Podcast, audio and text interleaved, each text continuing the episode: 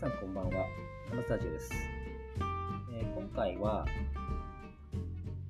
体のパーツ撮ってますかということで前回の後ろ姿撮ってますかに続くようなお話なんですけど皆さんどうでしょう？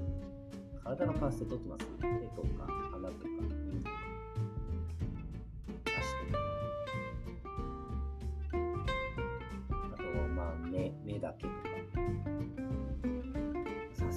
すがにこういうのが撮ってる人が少ないかなと思うんですけど、これも結構面白いんで、撮ってみてほしいです。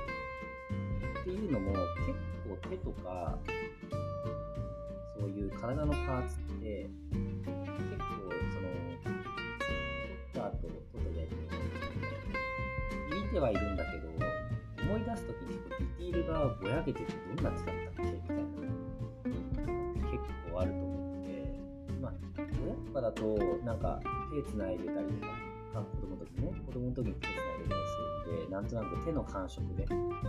えてたりするかなと思って、僕もあの祖父の手の感触とかって今でも結構覚えてて、手が手が大きくて、ゴツゴツしてて、で、手の甲にちょっと犬に噛まれた跡が、毛が毛がの跡があったりとかしてたんですけど、そういう感じで、まあ多少のディティールは覚えてるんですけど、それって特徴的なものなかったりとか、なんか、実際に手触ってると、なんか触れたりしてないと、あ覚えにくいのかなと思って、撮ってみるのおすすめかなと思って、特にお子さんとかいる方とかだと、もう本当、下手したら1ヶ月単位であの体の変化はしていくので、その時その時の体の成長の記録的にもとってみると面白いなと思ったりもしてて、なんかやっぱ、親子とかだと似てるところがあるんですよね。まあ、前回も後ろそうで話しましたけど、僕と娘は髪型の質とか生え方に興味すごいそこに遺伝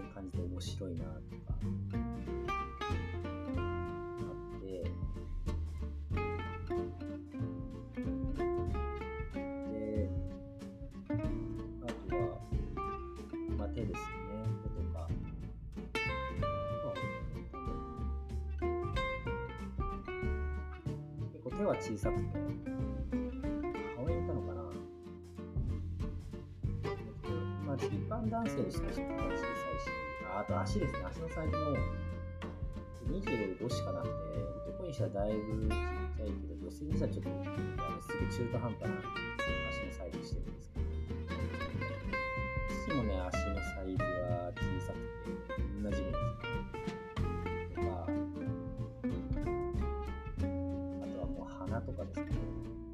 は鼻、娘と僕と父親の鼻が全員同じ団子かなってい。う感じでなんか誰かと似てたりすると面白いかなっていう感じしますね。耳とかも結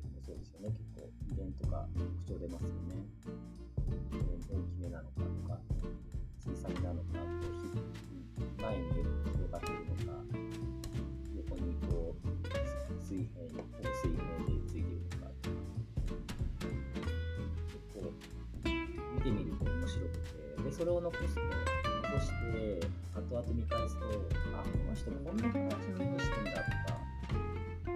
見返すの結構面白いと思います。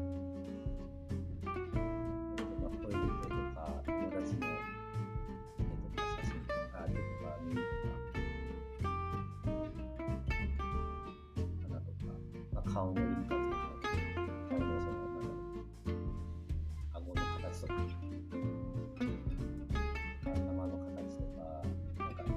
頭の形と